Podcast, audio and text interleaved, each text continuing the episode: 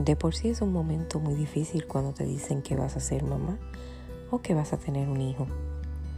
Si es así, aún más difícil es llegar casi a los ocho meses y que en la camilla del sonografista te diga, ay, la felicito por sus dos hijos. Y que quedes tú anonadada, con ganas de gritar, de llorar, tirarte al suelo. No sabes ni qué hacer porque ya has comprado todo para uno y de repente te dicen que son dos.